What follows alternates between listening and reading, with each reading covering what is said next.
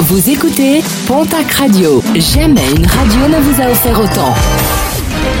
L'information locale à 9h, c'est sur Pontac Radio. Bonjour Jean-Marc Courage Sénac. Très belle matinée. Direction la case tribunal pour deux individus interpellés samedi à Mont-de-Marsan. Les policiers sont intervenus alors qu'une femme poursuivait un mineur avec un couteau. Un simple regard de travers serait à l'origine de la dispute. Son compagnon, après avoir tenté de prendre la fuite, a lui aussi été interpellé. Le couple ainsi que la victime sont tous les trois connus des forces de l'ordre.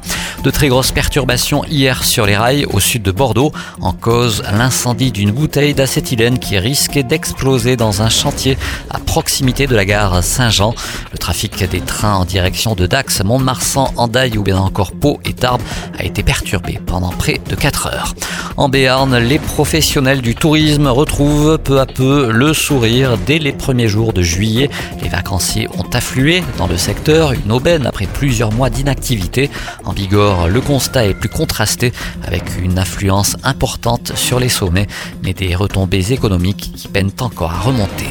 Pour lutter contre le fléau des emballages plastiques, une start-up installée à la Loubert au sud de Tarbes développe un emballage cultivé 100% végétal et compostable. Une start-up qui a eu les honneurs d'un reportage de nos confrères de France 3.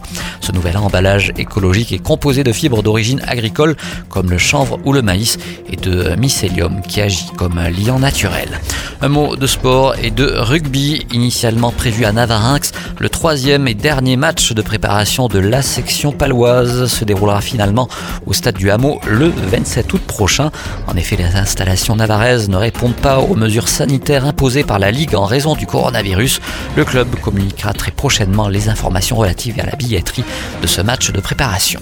Et puis en cyclisme, le Sun Trip s'arrête à Pau et dans les Pyrénées. Le premier Tour de France des vélos solaires s'arrête en Béarn ce mardi, mais aussi demain mercredi. Une épreuve de 3000 km en 7 grandes étapes. Celle de demain mercredi conduira les coureurs vers le col du Tourmalet.